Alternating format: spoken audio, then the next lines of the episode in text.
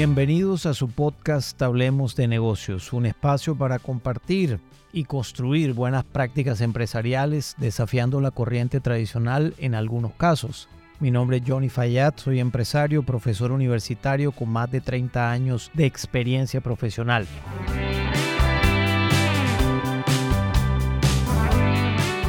En el episodio de hoy vamos a hablar de un tema importantísimo y es el último episodio de esta serie de la empresa consciente del libro de Freddy Kaufman que yo he querido compartir con ustedes con el propósito de generar un debate o una reflexión individual acerca de la conciencia y cómo afecta eso en las organizaciones. Y en este orden de ideas, el tema de de la conciencia tiene muchos aspectos relevantes para buscar la maestría emocional o el interés necesario desde el punto de vista de poder controlar las emociones dentro de las organizaciones, que también aplica, por supuesto, para todas las esferas de la vida de todos nosotros. Sin embargo, este tema tan importante dentro de la conciencia del individuo, es decir, acuérdate que Aquí hemos definido la conciencia como la capacidad de darte cuenta qué pasa al interior tuyo y qué pasa al exterior tuyo dentro de la compañía. Y darte cuenta implica al mismo tiempo hacerte cargo, porque de lo contrario no eres un buen líder, no eres un buen ejecutor de tus actividades. Y eso sin duda afecta a la organización negativamente pero por el otro lado la afecta positivamente si te haces cargo cuando te das cuenta de las situaciones internas y externas que hay a tu alrededor. Por eso hay que andar con el ojo pillador permanentemente de todo lo que ocurre interna y externamente en la organización.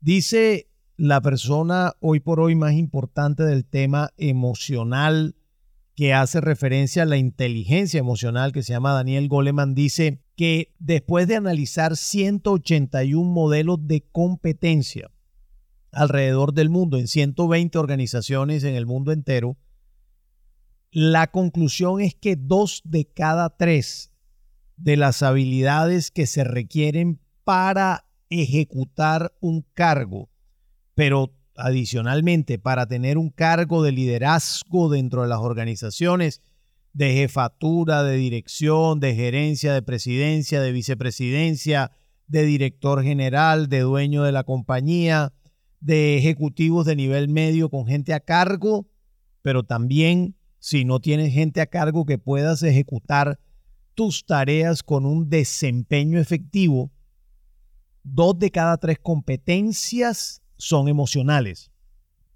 con lo cual el 33% es técnica, es conocimiento del negocio, es habilidades de poder analizar información, de poder analizar datos, y Goleman lo sustenta en sus investigaciones. Las emociones de los gerentes de las compañías, de las personas que tienen gente a cargo, pero también de los subordinados, son fundamentales porque condicionan nuestra percepción y también, aunque algunos eventualmente pudieran no creerlo, también condicionan nuestras acciones. Es decir, definen la variedad de conductas posibles en un momento dado dentro de la compañía. Ejemplo, cuando los ambientes son libres de culpabilidad, cuando hay tolerancia al desacuerdo, cuando se valoran positivamente las acciones de los demás, cuando hay reconocimiento genuino y sincero y específico, cuando los errores hay que tomarlos o se toman como oportunidades de mejoramiento, los ambientes generan tranquilidad cuando hay seguridad psicológica en el trabajo, cuando hay seguridad laboral, los ambientes generan tranquilidad. Y cuando tú estás tranquilo, actúas de una manera. Pero cuando estás alerta o intranquilo o inseguro, actúas de otra.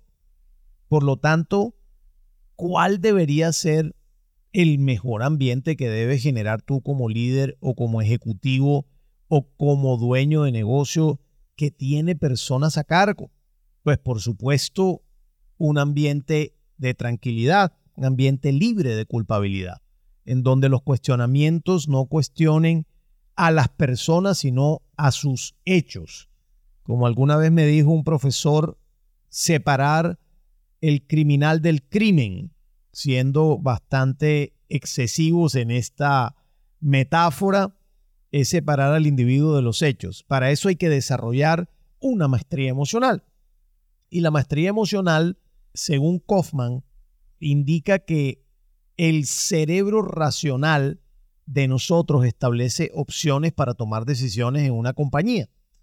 Siempre vas a tener opciones para tomar decisiones en una compañía. Bueno, no digamos que siempre, pero la gran mayoría de las veces vas a tener opciones para tomar decisiones.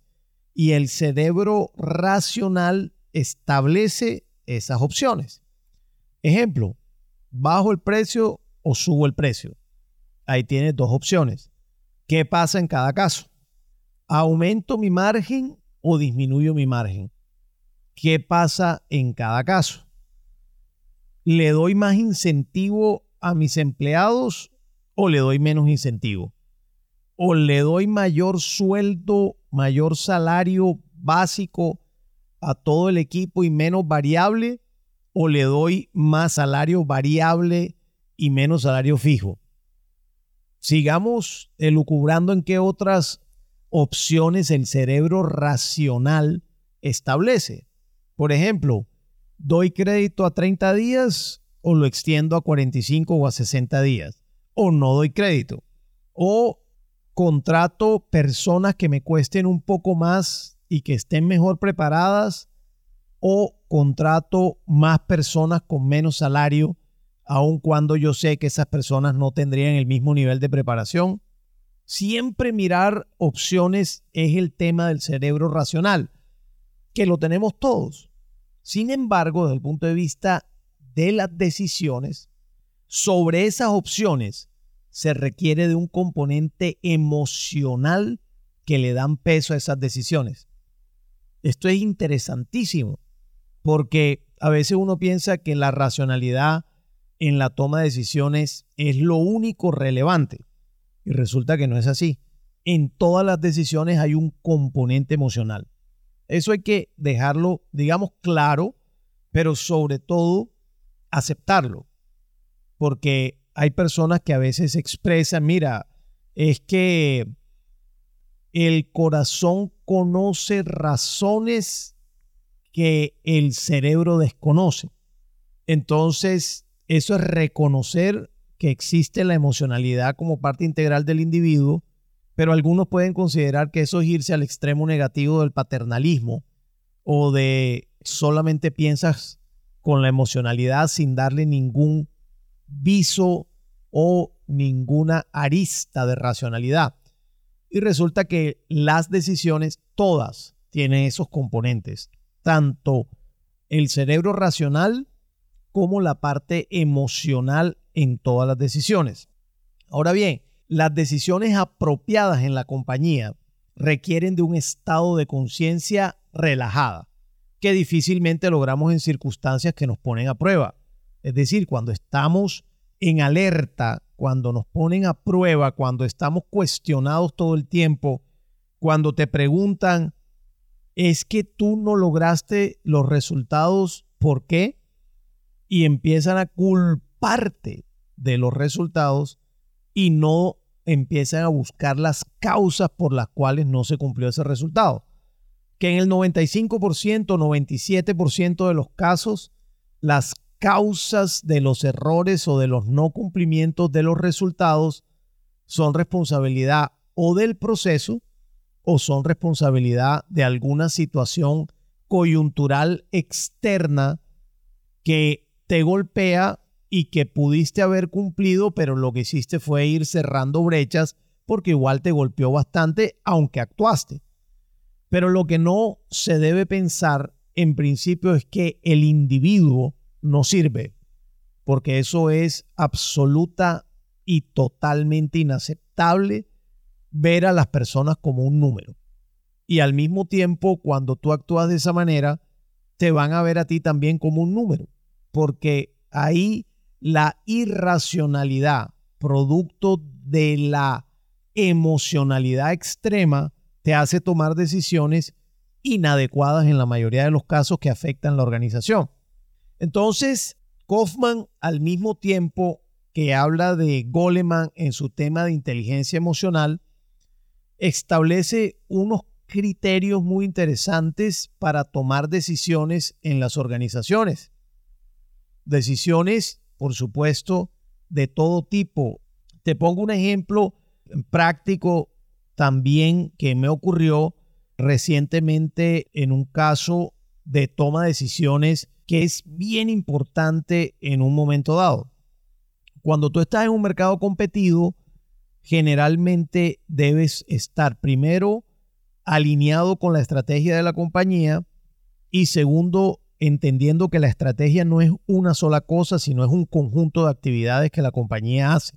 Luego, decisiones como por ejemplo, tú estás vendiendo productos complementarios en tu negocio o servicios complementarios a tu servicio o a tu producto principal y tu enfoque principal es a precio bajo de tu producto principal. Y la imagen de tu compañía, que es la que refleja en tu producto o servicio principal, es una concepción de precio bajo para tus segmentos. Sin embargo, tienes un producto adicional o un servicio adicional que el propósito de esos productos adicionales o esos servicios adicionales es generarle más utilidad a la organización. Y normalmente como son adicionales esos productos o esos servicios, pues sus volúmenes no van a estar sino muy lejos de su producto o servicio principal. Precisamente por eso son complementarios. Eso quiere decir que tu nivel de precio de esos productos tiene que ser alto porque deben ser generadores de utilidad. Dicho de otra manera, si tú vendes zapatos y tienes un servicio de o de reparar zapatos, ese servicio de remontar zapatos o de reparar zapatos debe ser un servicio de alto nivel de precio comparativo con los demás en ese servicio porque tu negocio principal no es ese, tu negocio principal es vender zapatos. Entonces hay una decisión racional que dice, hey, yo voy a montar una remontadora o una reparadora pues de zapatos y voy a cobrar un poco más alto o bastante más alto que mis competidores. Entonces ahí hay una decisión racional. ¿Cuál es? Si mi negocio de vender zapatos es de precio bajo, ¿cómo voy a ponerme yo un precio alto a mi servicio adicional? Entonces ahí hay una decisión que establece dos opciones.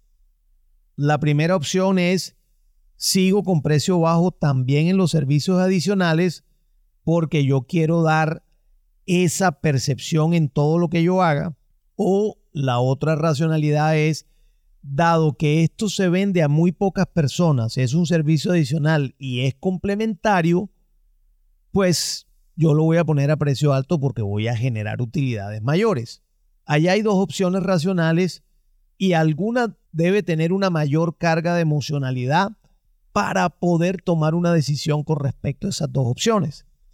Mi decisión particular sería tener el precio alto en esos productos o servicios complementarios en relación con mis competidores de ese servicio complementario en particular, porque para mí es un generador de utilidad. Y si es un generador de utilidad, pues eso va a favorecer las inversiones también hacia mi servicio o producto principal.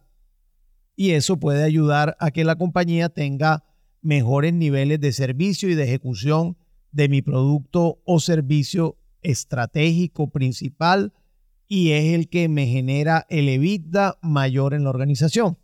Ahí tienes un ejemplo de lo que pudiera ser dos opciones para tomar decisiones de carácter estratégico en una organización. La clave está en qué sentido le estás dando tú a tus prácticas en las decisiones en términos de la combinación y la aceptación de la racionalidad por un lado y de la emocionalidad por el otro. Finalmente, dice Kaufman, y con esto termino, la autoconciencia, saber qué ocurre internamente, la autoaceptación, la autorregulación y el perdón o las disculpas son prácticas que generan una maestría emocional de los individuos que hay que trabajar en esa maestría emocional para mejorar las relaciones interpersonales y por supuesto el esquema de toma de decisiones. La pregunta a continuación entonces es, tú en tu compañía, ¿cómo estás? ¿Te consideras un maestro emocionalmente? ¿Tienes la competencia emocional? Si eres un líder, un dueño, una dueña de negocio, un gerente, un presidente de una organización, un ejecutivo de nivel medio, ¿tienes esa maestría emocional? Y si tú eres un colaborador que no tiene gente a cargo aún, también tienes esa competencia emocional para recibir instrucciones, ejecutarla y tener relaciones interpersonales estables y duraderas con tus pares, con tus homólogos o con los grupos a los cuales les prestas servicio internamente en la compañía? Pues te dejo esta pregunta para tu reflexión y por supuesto te reitero que la importancia de los hábitos para una empresa consciente se puede encontrar en este libro de Freddy Kaufman, pero el mensaje fundamental para mí de todo esto es que en el momento que te des cuenta de qué ocurre a tu alrededor interna y externamente, te hagas cargo. Si te gustó este episodio, te pido por favor que lo compartas con quien consideres le pueda interesar y al mismo tiempo te invito a que te suscribas a mi podcast Hablemos de negocios en Spotify, Apple Podcasts o Google Podcasts. Un abrazo.